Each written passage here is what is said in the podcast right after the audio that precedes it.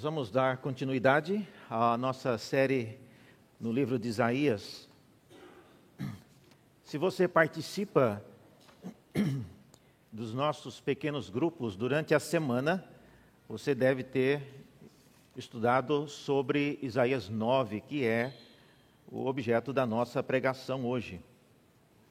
E no guia de pregações, na página 85, há duas perguntas que foram importantes né, para a elaboração dessa mensagem. Eu pergunto que tipo de expectativa é apresentada em relação ao reinado desse menino que nasceu, que Isaías 9 fala. E também quais são os benefícios que o seu reinado trará. Então, são perguntas que nos ajudam a pensar antecipadamente sobre aquilo que nós ouviremos no domingo. Tá? Então, essa é a razão por que nós temos o guia de pregação. Se você está nos visitando agora e não sabe do que eu estou falando, não tem um desse livreto azul, se você levantar uma das suas mãos, o diácono vai colocar uma na sua mão agora, para que você acompanhe. Ah, tem uma pessoa aqui, ó, Wallace, aqui no meio. Isaías, então, no capítulo 9.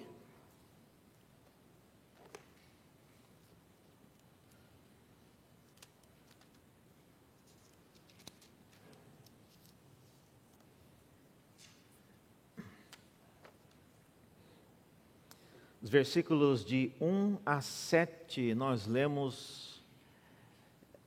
É um senhor aqui, Wallace. Obrigado.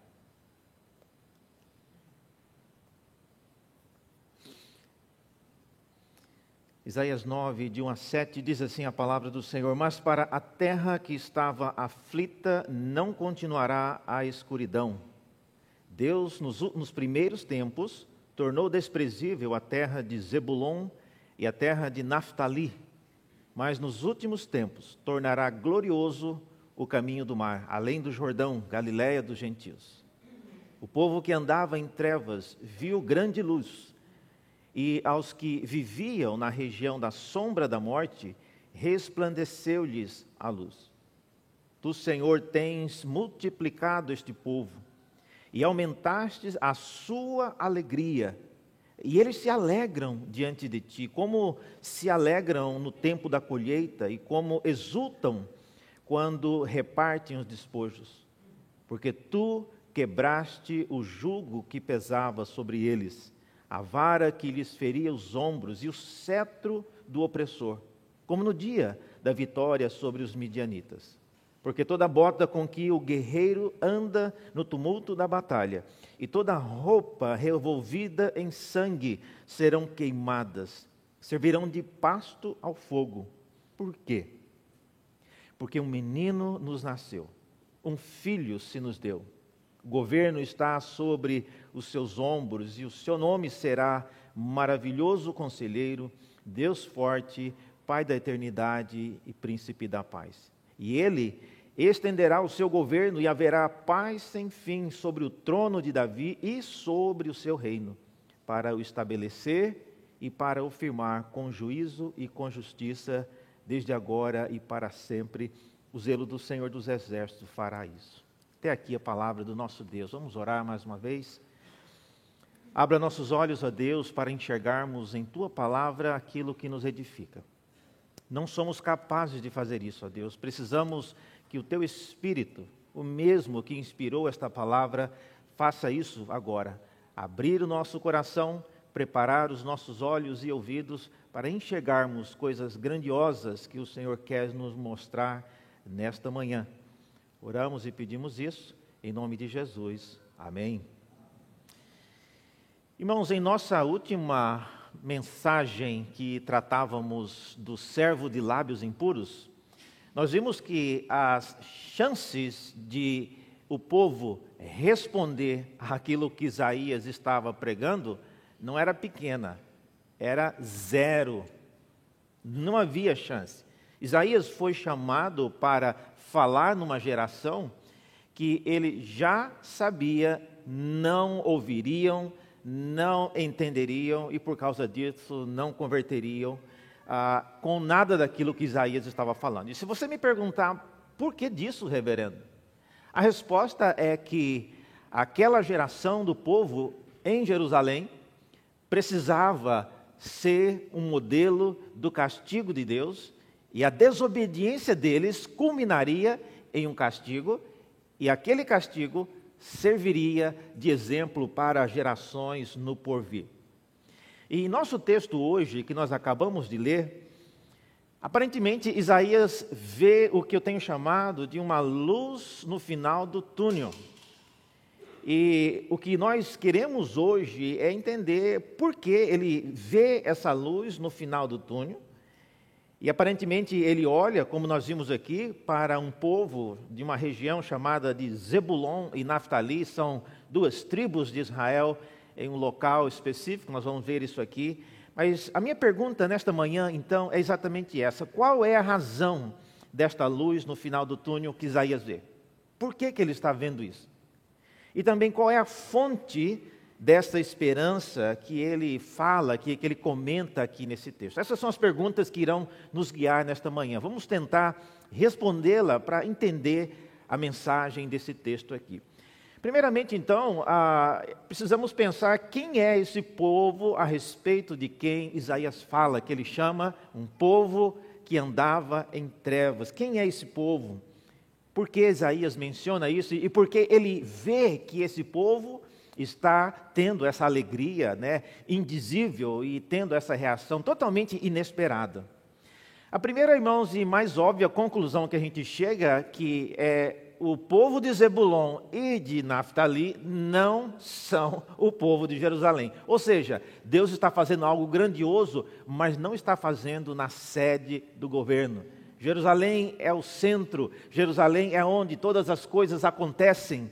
Jerusalém é a capital do império, é onde está o templo, é onde o rei está morando, é onde o profeta Isaías está, mas o que Deus está fazendo, ah, o momento, vamos dizer assim, o período de transformação não vai começar em Jerusalém. As coisas grandiosas e o grande avivamento que Isaías vê está começando na periferia, está começando fora do foco do poder, fora do foco da atenção, onde muitas pessoas sequer imaginavam Deus andaria e faria alguma coisa. O povo que andava então em trevas, mencionado aqui, está relacionado com essas duas regiões. Para quem não conhece um pouco da geografia da Terra Prometida, pense em um corredor assim comprido. A, a Palestina ela é um retângulo em pé. A terra de Zebulon e Naftali ficava na região norte. E a razão por que essas duas terras eram sempre objeto de todo tipo de devastação é porque eles ficavam na passagem de todas as nações que viam e tentavam a, invadir a terra prometida, eles passavam por Zebulon e Naftali. Então, Zebulon e Naftali, mesmo não sendo alvo de nenhuma intriga, mesmo não tendo nada a ver com as invasões, eles sempre eram motivo de, da, da devastação. Os exércitos inimigos que chegavam entravam pelos seus pomares, roubavam, queimavam, eh, levavam os seus animais. Então, Zebulon e Naftali sempre viram, sempre assistiram com seus próprios olhos a devastação de suas posses, por causa de conflitos que eles não tinham nada a ver. E é exatamente isso que esse texto ele descreve, mostrando que a terra de Zebulon e a terra de Naftali era algo que ninguém, ninguém se preocupava. Havia coisas mais importantes no império para se preocupar, não com a terra de Zebulon e Naftali. E a visão então que Isaías tem, meus irmãos, é de um povo então distinto daquela cidade de Jerusalém. E, e, mesmo que nós vejamos isso, que era um povo distinto, a visão que Isaías mostra de Deus agindo em favor daquele povo é já uma grande lição para nós nos lembrarmos de que Deus age sim em favor de pessoas que não estão no centro do poder, que não são objeto direto da preocupação da maioria de nós. Ou seja, a luz no final do túnel não estava nos grandes centros daquela época. Esse tipo de gente com uma esperança completamente diferente era também a característica desse povo. Era um povo que não esperava com base, com um lastro de estar próximos e envolvido com poder. Era um povo com uma esperança completamente diferente daquela que observamos em Acais, por exemplo, do rei relutando para ouvir aquilo que Deus havia é, lhe falado por meio do profeta Isaías. Então, essa é a primeira característica. Quem é esse povo? É um povo alheio das decisões, é um povo estranho, é um povo que não fazia parte da, do, do círculo imediato de poder e de influência daquela época. Agora, o que exatamente eles viram? Essa é a segunda pergunta que nos leva ainda mais próximo para decifrar esse mistério. O que que esse povo viu?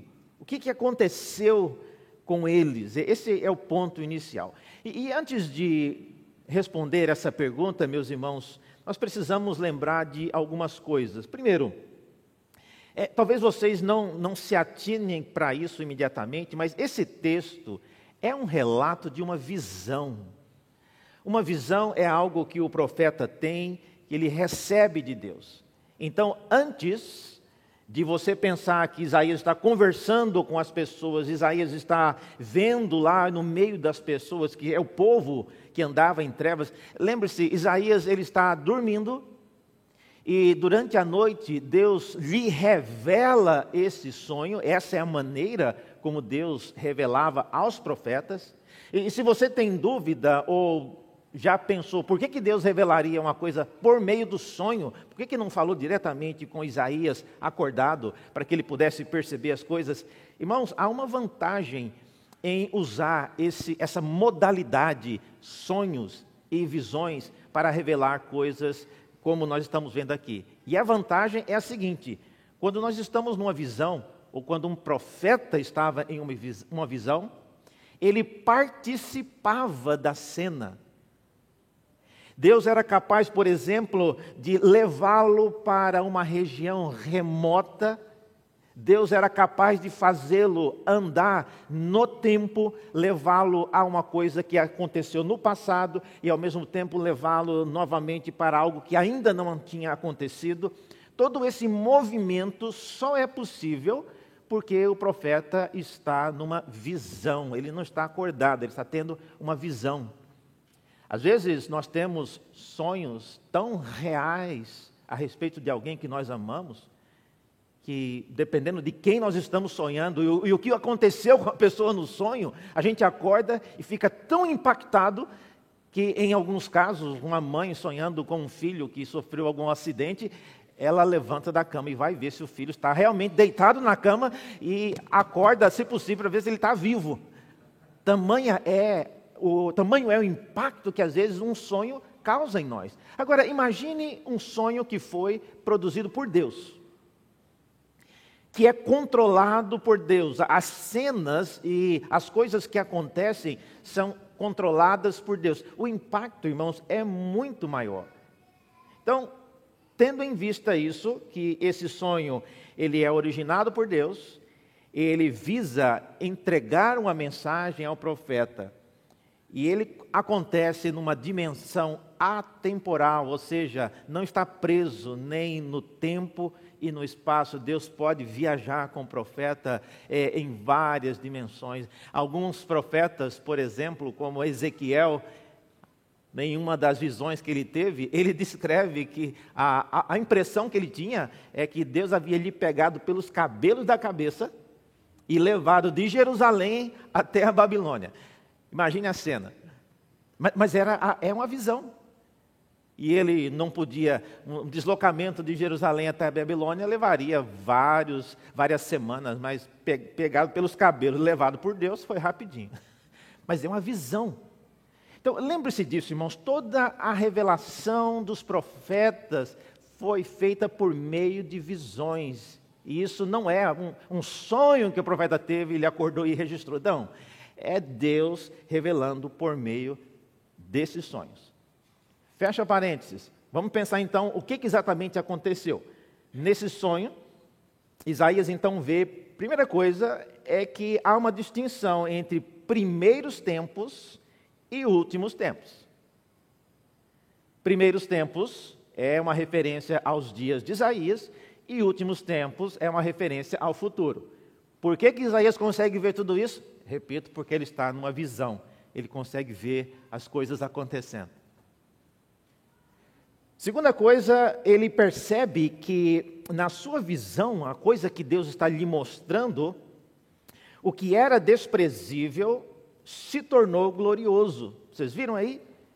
No texto que nós lemos, diz que o, o, no versículo 1, nos primeiros tempos, Deus tornou desprezível a terra de Zobulon e a terra de Naphtali, mas nos últimos tempos tornará glorioso o caminho do, da, além do Jordão, o caminho do mar, Galiléia dos gentios. Então é, é isso que ele está vendo, é, é uma visão, ah, é algo glorioso e ele, ele percebe isso, irmãos. Sabe, uma, tem coisas que não tem como nós descrevermos completamente. Eu lembro-me de ter participado de um encontro, uma ocasião.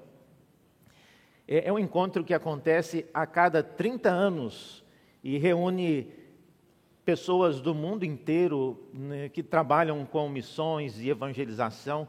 E esse encontro é, aconteceu na cidade do Cabo, na África do Sul. 5 mil pessoas de 132 nações diferentes reuniram naquele local.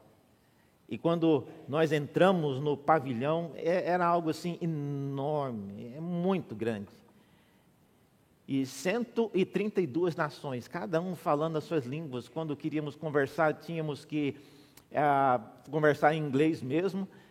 E aquele momento eu sabia, é, esse é um evento que eu estou participando que acontece a cada 30 anos. Aconteceu em 2010, o último, Congresso de Lausanne, para os que eh, não sabem do que eu estou falando. E no momento, eu lembro disso, eu tinha, na época não tinha celular para filmar as coisas, eu estava com a câmera mesmo, filmando, porque eu queria que, guardar aquele momento, a expectativa de participar do terceiro Congresso Internacional de Lausanne. E depois que eu filmei tudo, cheguei no quarto do hotel e fui olhar o que eu filmei. Não era nada daquilo que eu havia experimentado. A filmagem ficou escura, o foco não era nada, não tinha como comunicar e gravar a experiência que eu estava tendo. Então, o profeta, semelhantemente, ele está vendo uma coisa gloriosa, e o que nós estamos vendo ele relatar é uma parte daquilo que ele está vendo, irmãos. Então, o que ele está dizendo aqui para nós é: eu estou olhando aqui, estou vendo que o que era desprezível se tornou glorioso. E, não me pergunte como, não me pergunte por quê, mas eu estou vendo isso. A terra de Zebulon, outrora desprezada por Deus, ela, ela vai se tornando e ela se torna gloriosa. Terceiro lugar, ele observa também que uma luz resplandeceu e, e brilhou diante deles. Essa é outra coisa que ele vê na, na, na visão que ele está tendo.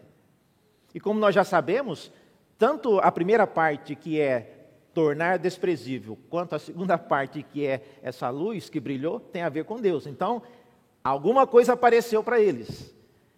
E, e ele observa, ele está vendo, ele ainda não entendeu o que é exatamente, mas ele percebeu que esse povo se alegrou por causa dessa luz que brilhou.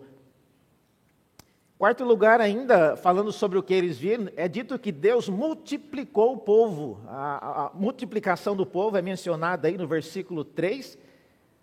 Senhor, tu tens multiplicado este povo, aumentastes a sua alegria. Em quinto lugar, também é dito que a alegria deles foi multiplicada por aquilo que Deus estava ali fazendo. E, e obviamente, é, eles têm que encontrar aqui, o profeta tem que arranjar um jeito de explicar como a, essa alegria está sendo expressa. É, Lembre-se, irmãos, Isaías estava vendo uma coisa gloriosa a, e que não tem como explicar na íntegra o que ele está vendo. Então, ele começa agora a usar metáforas, ilustrações. Ele diz: olha, é, é, é como a alegria das pessoas na colheita. Ah, é isso sim, quem está ouvindo consegue imaginar. que Isaías está vendo algo nos céus, é a visão de Deus, mas ele não consegue comunicar tudo isso. Então ele usa figuras. E ele diz: a primeira comparação é, é como a alegria de alguém no momento da colheita. Ou ele diz: a alegria de alguém no momento de repartir o despojo, ou seja, depois de uma guerra, de uma batalha, vencida a batalha, recolhido os despojos, e agora nós vamos repartir o que nós conseguimos. Então, são meios, são figuras que Isaías usa para comunicar aquilo que ele está vendo. Em resumo, irmãos, o que Isaías está vendo aqui é um povo de uma terra explodindo de alegria, uma terra em que em seus dias era Zebulon e Naftali, mas que no futuro, olha só, ele percebe que essa terra se tornará na famosa Galiléia dos gentios, local onde Jesus iniciará o seu ministério. Isso ele está vendo. E também ele percebe que eles estão alegres porque estão vendo o que Deus tem feito no meio deles. Em terceiro lugar, qual é a razão então? Isso nos leva a pensar qual é a razão da alegria desse povo. Por que exatamente eles estão explodindo de alegria? Lembre-se, o profeta ainda está na visão. E o que nós estamos lendo aqui é um relato daquilo que o profeta viu. O primeiro motivo da alegria deles, diz o texto, que é a respeito do porque Deus quebrou o jugo que pesava sobre eles. Então, primeira, o primeiro motivo da alegria é que o conflito e as guerras acontecendo nos dias de Isaías cessaram definitivamente. Essa é uma coisa que Isaías consegue ver. Eu estou olhando aqui, estou vendo que o conflito que eu vivo nos meus dias, e qual era o conflito de Isaías? Ele via uma nação querendo invadir a terra de Jerusalém. Deus mandou que o profeta dissesse ao rei que não era para fechar acordo para evitar essa invasão, que isso era da parte de Deus, e o rei Acais não quis ouvir. Isaías insistiu com ele: não peça um sinal, peça um sinal aqui para provar que aquilo que Deus está falando é verdade. O rei falou: não quero pedir sinal nenhum. Isaías ficou super irritado com isso, porque a incredulidade do rei era algo assim irritante. Então, esse era o dilema de Isaías, mas na sua visão, ele vê que os conflitos cessaram. Veja a narrativa no versículo 4: Porque tu quebrastes o jugo que pesava sobre eles, a vara que lhes feria os ombros e o cetro do seu poder, como no dia da vitória dos midianitas, porque toda bota com que o guerreiro anda no tumulto da batalha, e toda roupa revolvida em sangue serão queimadas e servirão de pasto para o fogo. Isso tudo Isaías está vendo num grande filme que está passando diante dos seus olhos. Eu não sei quantos irmãos já participaram e já foram viver em contextos de conflito, certamente muitos poucos aqui no Brasil, mas para quem já assistiu, o terror da guerra. E eu tenho colegas que, ah, nesse grupo que eu fui, nesse congresso em Lausanne, comentando sobre o dia a dia, ele era uma pessoa da Nigéria, falando sobre as atrocidades do grupo chamado Boko Haram. Se você não sabe o que é isso, digite no Google depois. E as atrocidades que esse grupo terrorista faz com crianças e coisas inimagináveis e não tenho nem coragem de contar para vocês aqui. Ele me contando, eu pedi para ele parar. Tamanha a, a dureza daquilo que está, ele estava relatando. Então, a vara do opressor que esse povo nos dias de Isaías enfrentava era algo muito comum e, e ele sabia ele sabia, olhando em sua visão, ele via que essas coisas havia passado.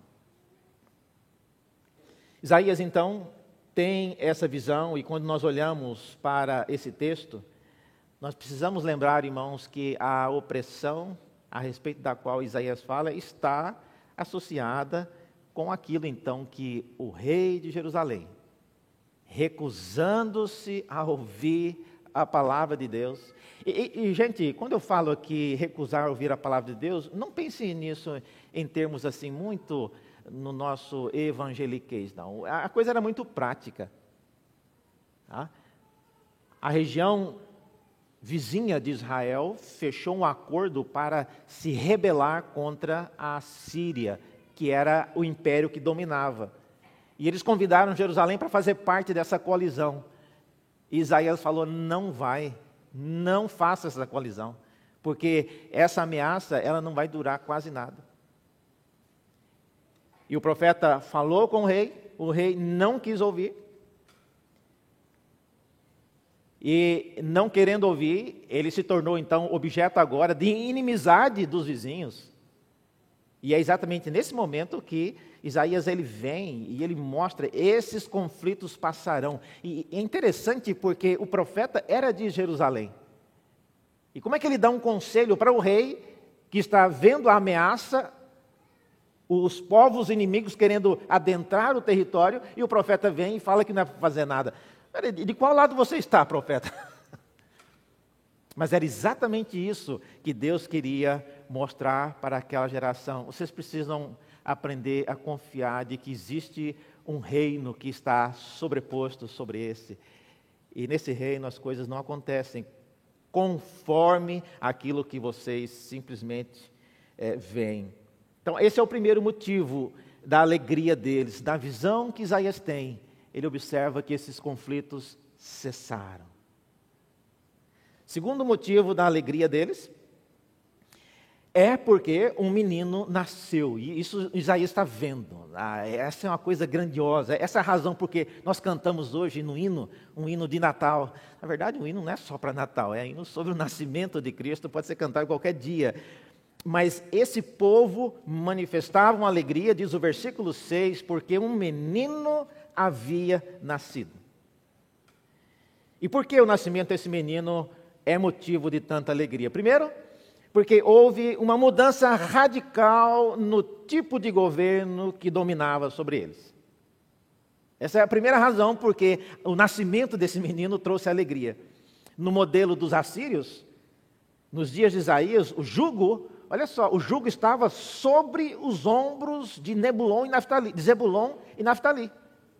Então, eles carregavam o jugo de ver, de assistir, de sofrer todas as ameaças e consequências da invasão. Então, o jugo estava sobre os ombros dele. Mas no modelo que Isaías vê, em sua visão, o jugo agora é colocado sobre os ombros desse menino que nasceu. Então, há uma mudança de paradigma, há uma mudança do, do tipo de governo. O tipo de governo nos dias de Isaías, dos países ao redor, era de colocar o peso sobre os ombros do povo, especialmente o povo sofrido, que não tinha como reclamar, simplesmente pagava o preço das atrocidades. Mas na visão que Isaías tem, ele observa que o menino que nasceu tomou sobre si, em seus ombros, o jugo que pesava sobre o povo. E isso é, obviamente, motivo de alegria. Segundo lugar, há motivo de alegria relacionado com o nascimento do filho, desse menino, é porque houve uma mudança radical nos atributos do governante que estava sobre eles. E aqui o texto, de fato, dedica um bom tempo para falar sobre isso.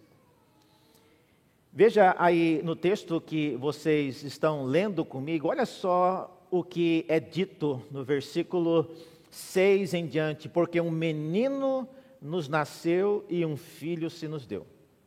O governo está sobre os seus ombros, e aí vem a parte que mostra os atributos agora desse novo governante. O seu nome será. Essa referência, irmãos, seu nome será, é, não, não quer dizer que é, era o nome que ia ser registrado lá no cartório, não. Porque o Antigo Testamento fala várias vezes que Jesus seria chamado Emanuel, seria chamado filho de Davi, e quando chegou lá no dia que Jesus foi ser chamado, colocaram outro nome, Jesus de Nazaré. Então, alguém não prestou atenção ainda em qual nome era para ser colocado. Parece até aquelas coisas de antigamente, né? O pai esperava nascer cinco filhos para ir no cartório na cidade e registrar o nome. Aí chegava lá, ele esquecia os nomes, misturava o nome de um com o outro, e quando chegava em casa ia contar para a mãe qual era o nome do menino. Aí era uma tristeza, né? Mas não é isso, irmãos. Ser chamado significa ser reconhecido. Então, quando se diz ele será chamado tal e tal, significa que ele será alguém reconhecido com aqueles atributos. E veja aí, a primeiro, o primeiro nome que é dado, ele será chamado Maravilhoso Conselheiro. Maravilhoso, e, e aqui nessas horas, eu gostaria que todos nós pudéssemos já ler e falar a língua na qual esse texto foi escrito. Porque tem muitas coisas que são realmente é, diferentes. Né? Eu, eu tenho 54 anos e já vi o vocabulário brasileiro mudar, o português mudar. Ah, às vezes, conversando com alguns jovens, eu combino alguma coisa no WhatsApp e eles respondem com a letra B, L, Z. Fiquei pensando, o que é isso, né? Aí eu perguntei para alguém, ô oh, reverendo, que é isso aí? Isso é beleza. E desde quando beleza é uma resposta? Eu fiz uma proposta, eu fiz uma pergunta, eu planejei uma coisa, você responde com beleza? Beleza não diz nada, beleza é uma qualidade, uma coisa bonita. Mas não, no vocabulário hoje, beleza significa está confirmado, eu vou fazer o que o senhor mandou, sem nenhuma reclamação, está é, tudo certo, o senhor pode confiar. Beleza significa tudo isso. Quando a gente olha então aqui, ó, quando diz maravilhoso, é a mesma coisa, irmãos. É, no, no texto hebraico, a língua que esse texto foi escrita, maravilhoso significa algo miraculoso, um prodígio, algo que é feito em outros lugares na Bíblia, a mesma expressão é traduzida como feitos grandiosos.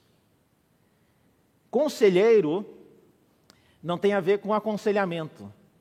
Conselheiro tem a ver com a estrategista militar, é alguém que dá conselhos para que uma, uma estratégia de batalha seja formulada. É, é quase que uma palavra boa para traduzir conselheiro seria consultor. Essa é uma palavra que a gente conhece hoje. Então, o texto maravilhoso conselheiro, é, nós poderíamos é, traduzir para os nossos dias como um, um consultor extraordinário. Um consultor miraculoso. As coisas que ele propõe, as coisas que ele planeja são coisas impressionantes. Depois vem a expressão Deus forte. Forte no sentido de guerreiro. A palavra forte aqui, em algumas versões, em inglês inclusive, aparece a expressão warrior, que é, que é guerreiro, então, não tem a ver com força, tem a ver com a habilidade, a coragem de sair à luta. Valente, no sentido não de força física, mas de coragem. Então, Deus forte é um Deus guerreiro, é um Deus valente. E essa é a razão porque esse menino que nasceu traz tanta alegria ao povo. Ele foi reconhecido como alguém que veio para lutar e subjugar os inimigos. Pai da eternidade é uma expressão, embora em português a gente use duas palavras, pai, três, né? Pai da eternidade. Em hebraico é uma palavra só. Tá? E a palavra é a palavra perpétuo ou eterno. E, e eu quero propor aqui para nós, hoje, nesta manhã, que nós deveríamos ler essa expressão Pai da eternidade, junto com a seguinte. Então, a seguinte é um príncipe da paz. Príncipe é a designação de um líder. Isso é diferente de dizer, por exemplo, Isaías poderia ter dito o sacerdote da paz, ou o profeta da paz, ou, ou até o rei da paz, mas ele disse príncipe. E príncipe é um cargo, o, o príncipe não é um, um ofício. Ah, em Isaías 3, a mesma palavra foi traduzida como capitão. Então, chamar alguém de príncipe da paz é quase como dizer um, um guerreiro ah, que não guerreia, porque se ele é capitão, mas ele é capitão da paz, É, então, ele não é um capitão que vai sair para guerrear. É, é aquela pessoa que sai somente para colocar panos quentes, ou sai, é o, é o famoso aquele do, do deixa disso, né? Ele não está procurando briga. Tem gente que gosta de brigar. Mas esse príncipe, ele é um príncipe da paz. E a referência aqui, então, ao Pai da eternidade. Olha só o que eu vou fazer aqui. Se nós traduzimos Pai da eternidade como apenas eterno, você tem então a expressão final, o eterno príncipe da paz. É possível ler dessa maneira. O eterno príncipe da paz, ou o perpétuo príncipe da paz. Aquele que luta as nossas batalhas, aquele que busca a paz. E ao fazer isso, irmãos, lê-lo como eterno, eterno príncipe da paz, a gente começa a pensar esse guerreiro já tem lutado por nós desde a eternidade. Desde antes da fundação do mundo, esse guerreiro já tem ido diante do Pai e intercedido por você e por mim, para que nós tivéssemos paz com Deus. Esse príncipe da paz, ele é eterno, porque o seu ofício, a sua missão, não está associada apenas com os nossos dias aqui. Em terceiro lugar, houve também é, a razão para essa alegria houve uma mudança radical no objetivo do governo desse menino que nasceu. Primeira coisa que é dito é que o governo dele busca expandir o seu domínio. Vocês viram aí? Ele estenderá o seu governo. Ah, essa é a primeira missão dele. Ele quer expandir. Ele não quer recolher como a casa estava fazendo né, se recuando, fechando as portas, arranjando coisas para defender o ataque do, do, inimigo. Não, esse menino, o reino dele, ele quer expandir, ele não quer recuar. E diferente do que acontecia nos dias de Isaías, quando o líder Acais é, se tornava cada vez mais encurralado no domínio da Síria, o reino desse menino irá expandir. Diferente do que acontecia nos dias de Isaías, quando a luta pela expansão do domínio do império era cada vez menor, o reino desse menino, Isaías vê, só está expandindo. Uma outra coisa que marca o objetivo desse governo é que ele busca a paz. Diz aí, é, expande, é, ele estenderá o seu governo e haverá paz sem fim sobre o trono de Davi e sobre o seu reino, para o estabelecer e para o firmar com juízo e justiça desde agora e para sempre. Veja só, se o, o, governante é um príncipe da paz, o aumento do seu domínio resultará em mais paz. É por isso que o texto fala que ele trará paz sem fim. E, e, e se o governante, como nós falamos, é um eterno príncipe da paz, então o domínio que ele trará durará para sempre. E, e nesse momento, irmãos, vendo essas coisas, Isaías acorda. Olha, é triste você acordar de um sonho, né? Especialmente quando o sonho não acabou. Não sei se já aconteceu com você. Estava sonhando uma coisa tão boa, e aí você acorda e você tenta voltar a dormir para ver se termina as últimas cenas e aí o sono não vem nunca mais. Que tristeza. Isaías acorda, meus irmãos, e toda essa maravilha que ele vinha descrevendo, é, no seu dia a dia não estava acontecendo nada disso. Agora ele está acordado, ele saiu da sua experiência de visão e a realidade que ele vive é a mesma. Seus líderes, incluindo o rei, são pessoas corruptas. A cidade onde ele mora é uma cidade de pessoas de lábios impuros. Eles não querem cogitar a possibilidade de de Deus estar falando com eles. E quando Isaías chega em casa, ele sai dessa visão, ele sai agora para casa. Olha só, depois vocês leiam isso em Isaías 8. Deus fala para ele: Isaías, eu quero que você faça uma coisa. Pois não. Chame duas testemunhas, pegue um pedaço de madeira bem grande para você escrever nele uma, um nome. Pois não, estou ouvindo. O nome que você vai escrever lá é esse. Aparece aí. no capítulo 8, não aparece, é Maer Salal Hasbas.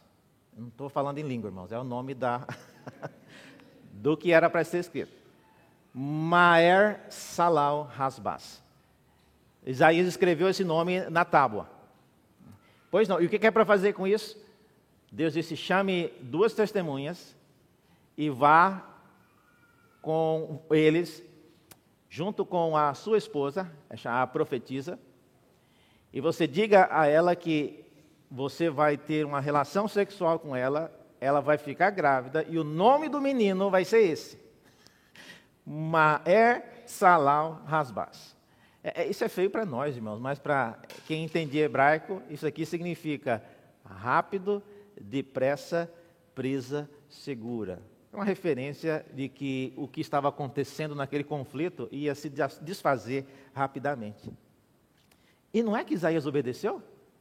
Isaías, ok, vocês dois podem ir embora. Né? E ele foi, deitou-se com a esposa, nasceu o menino, e ele colocou o filho, o nome do filho, Maer Salal Rasbas. E Deus acrescentou mais uma coisa depois.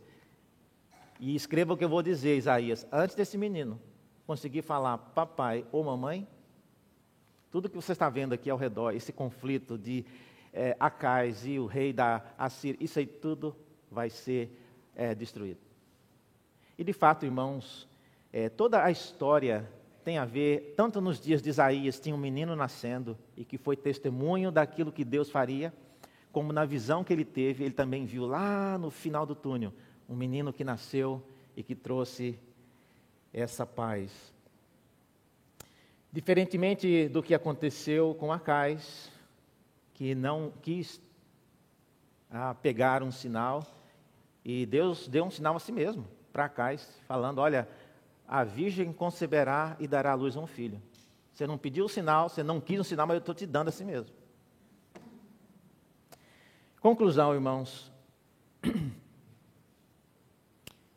Tudo o que nós acabamos de falar aqui era como um maravilhoso sonho para Isaías.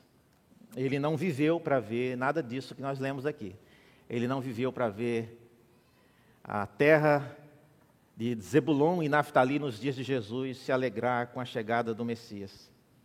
Entretanto, ele tinha a plena convicção de que a visão que Deus havia dado representava aquilo que iria acontecer. Por isso, ele teve o filho, ele colocou o nome que foi pedido por Deus, e hoje, quando nós saímos dessa cena descrita na Bíblia aqui, para a nossa realidade, do, do, dos nossos dias, quando a gente sai aqui da igreja, depois de ter ouvido essa mensagem, de ter pensado nessas coisas que eu falei, e a gente olha ao nosso redor, a situação está cada vez pior. A gente olha para o nosso país aproximando aí para é, uma eleição e as opções são as piores possíveis. Isso nos lembra um pouco do que Isaías estava passando. Enquanto eu preparava essa mensagem essa semana, várias notícias vieram. Por exemplo, o avô do diácono, diácono da nossa igreja, do diácono Marcos, ele faleceu é, essa semana. A nossa irmã, Marister, com, por quem nós oramos semana passada também morreu nesta semana.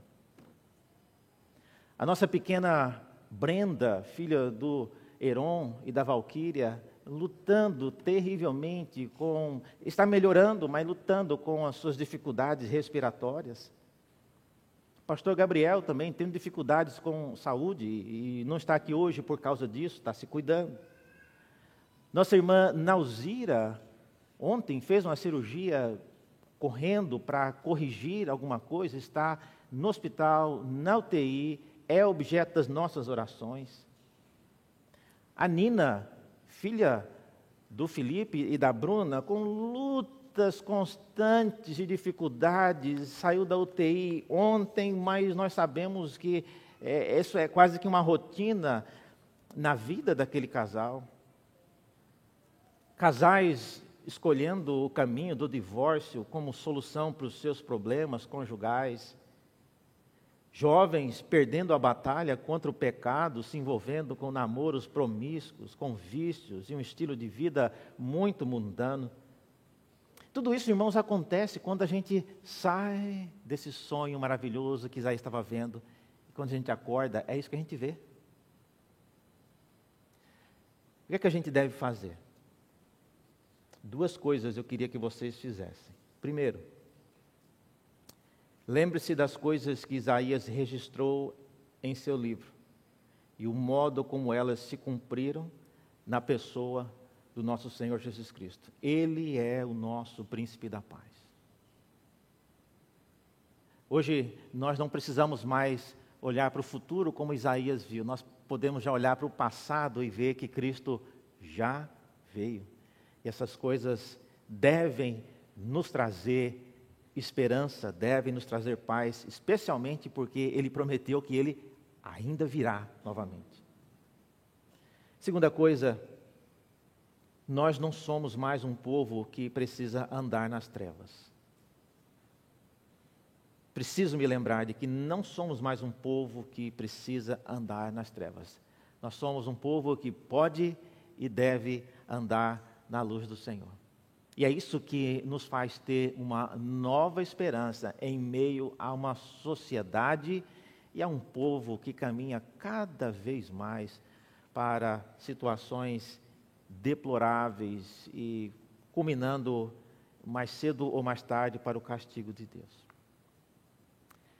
Nós vamos orar encerrando e essa semana também a, a equipe de música especialmente o, o, Lucas Camargo, que é o que toca aqui, ele me ligou e falou, pastor, eu estava vendo aqui no guia de pregações que o senhor vai pregar em Isaías 9, e algumas semanas atrás eu, eu compus um cântico sobre Isaías 9. meu irmão, ele mandou para mim e eu já decorei a música, eu não, eu não, canto porque a minha voz não é. A... Mas eles vão agora cantar esse, esse cântico para nós encerrarmos esse momento. E nós vamos então orar, e assim que nós terminarmos a oração, eles vão nos conduzir a Deus nessa oração. Vamos orar mais uma vez? Senhor, graças te damos, porque o teu filho de fato nasceu, trouxe a esperança prometida e vista pelo profeta Isaías. E hoje, ó Deus, nós vivemos depois disso. Permita que esta alegria que moveu as pessoas que moravam na Galiléia dos gentios, a terra de Zebulon e Naftali, possa voltar a nos alegrar, a nos dar esperança em meio a uma sociedade tão corrupta, em meio a dificuldades tão grandes que vivemos e passamos. Ó oh, Deus, ajuda-nos a ter esperança. E não nos faça e não nos deixe acreditar que somos um povo que inevitavelmente precisamos e temos que andar nas trevas. Não precisamos, ó Deus. Nós temos um Deus que é luz e temos um Deus que preparou-nos para andar nessa luz. Oramos em nome do teu filho Jesus. Amém.